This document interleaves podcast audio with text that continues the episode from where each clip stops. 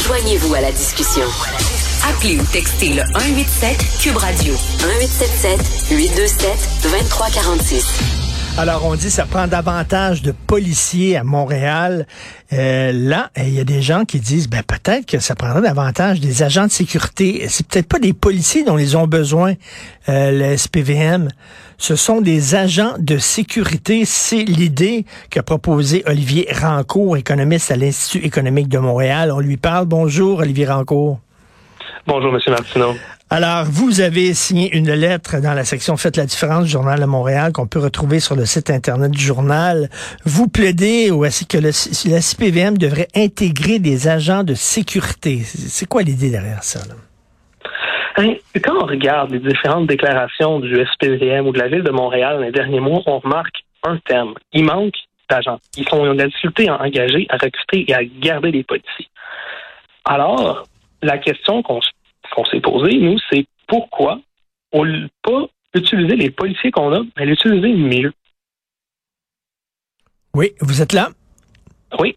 OK, vous êtes là, les utiliser mieux, c'est-à-dire qu'on sait que les policiers se plaignent beaucoup.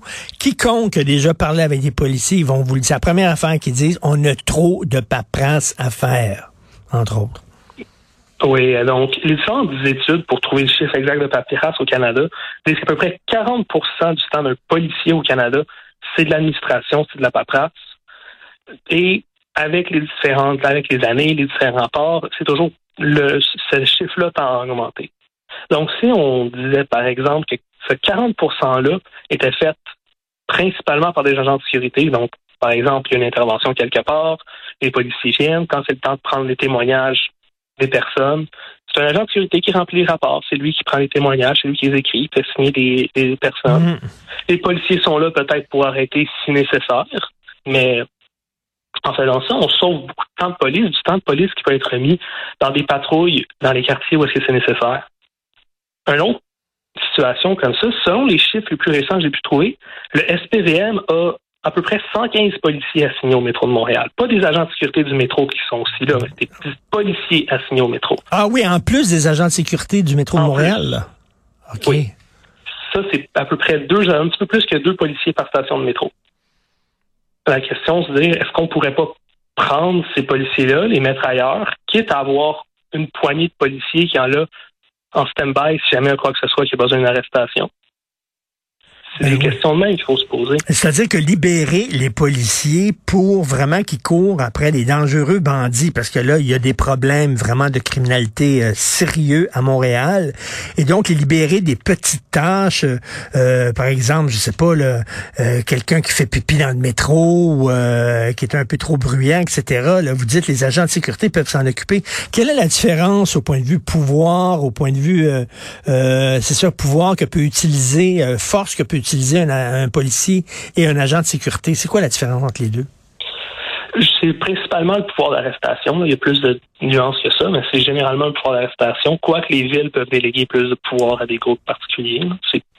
Mais si le but, c'est simplement de donner une contravention ou avoir des faire de la prévention avec, pardonnez-moi le terme, mais de l'intimidation en ayant quelqu'un en uniforme qui traîne dans un coin, un agent de sécurité peut très bien le faire.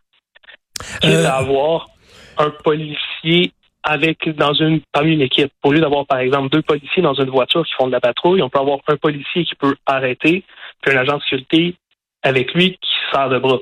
Parce que là, dans l'idéal, effectivement, on aurait plus de policiers, euh, parce que quoi, il manque plusieurs centaines de policiers à Montréal.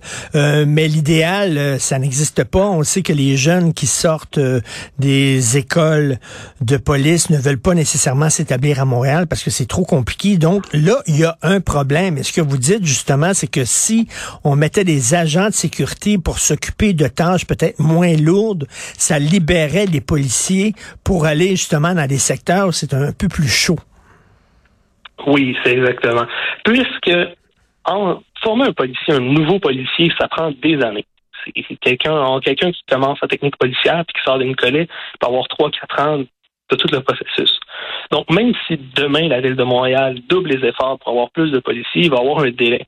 Mais le problème, la criminalité, c'est aujourd'hui, c'est en ce moment. La solution, on doit l'avoir là. Et est-ce qu'il y a d'autres villes euh, dans le monde qui ont fait ça? Est-ce qu'il y a des villes dans le monde qui ont fait ça, c'est-à-dire d'embaucher des agents de sécurité pour pouvoir libérer les policiers? Oui, euh, il y a différentes formules qui ont été acceptées. Euh, en Angleterre, il y a différentes villes ou polices de région qui ont mis des policiers pour l'administration. quand seulement dans Lincolnshire, en administration, il y a eu une baisse de la criminalité dans les ordres de 13% Quand c'est à Londres, dans, certains quartiers, c'était des agents de sécurité qui faisaient de la patrouille.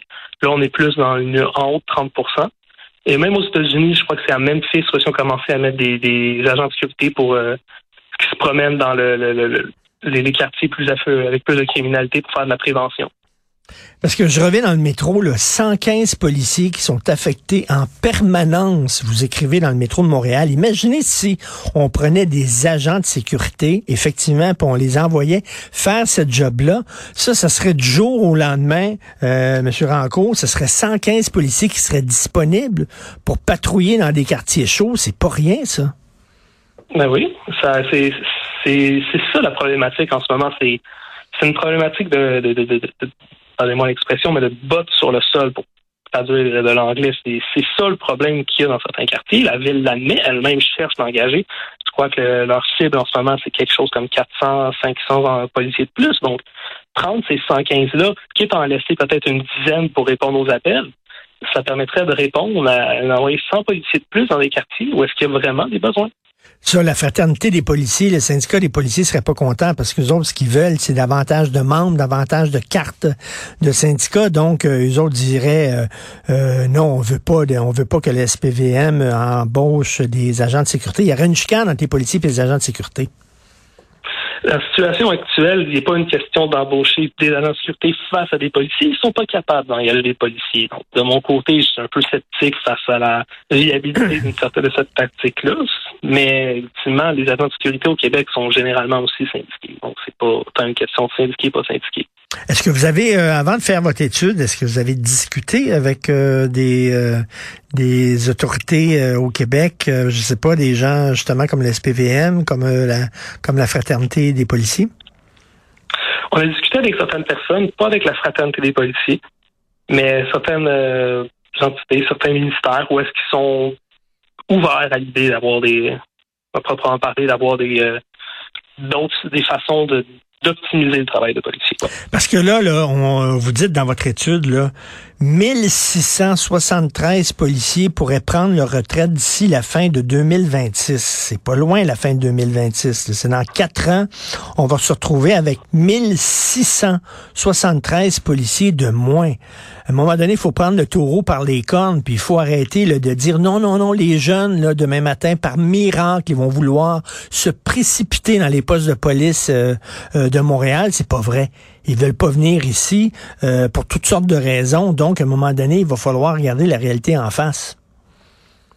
Euh, vous avez tout à fait raison. Surtout que former un policier, ça prend plusieurs années au Québec.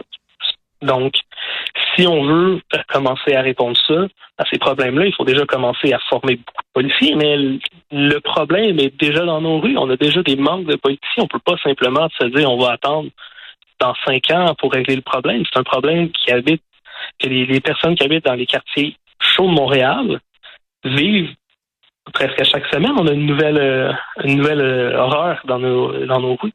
On peut pas ben attendre.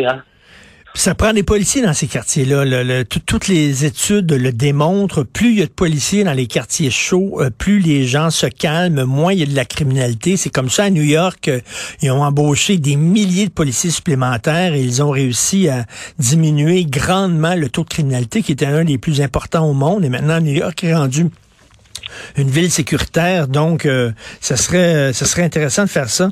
Euh, votre lettre a été publiée, ça s'intitule Pour la sécurité de tous. Le SPVM doit intégrer des agents de sécurité. Je sais pas comment comment euh, ces agents-là seraient reçus par les policiers. Peut-être que comme effectivement, ils seraient contents de les voir arriver parce que les autres diraient, ben enfin, je peux courir contre les vrais bandits ultimement, je crois que c'est assez rare les personnes qui s'en vont pour devenir policiers parce qu'ils veulent faire de la paperasse personnellement. Donc, je suis d'accord avec vous là-dessus, mais Et les trappes étiquettes, le qu'on des policiers et on les cache sur des viaducs pour donner des, contraventions aux gens qui roulent trop vite. Euh, j'imagine qu'on va pas à Nicolette étudier pendant de nombreuses années pour euh, pour faire ça, pour devenir un percepteur de taxes. Est-ce que ce genre de tâche-là pourrait être fait, euh, pourrait être fait par des agents de sécurité? Définitivement. À Montréal, il y a déjà des personnes qui, des, des constables spéciaux qui sont pas policiers, qui donnent des contraventions. Donc, avoir quelqu'un qui se met dans les trappes à tickets pour donner des contraventions. Tant qu'il n'y a pas d'arrestation, il n'y a absolument rien qui est conceptuellement euh, contre l'utilisation. Malheureusement, on n'est pas loin.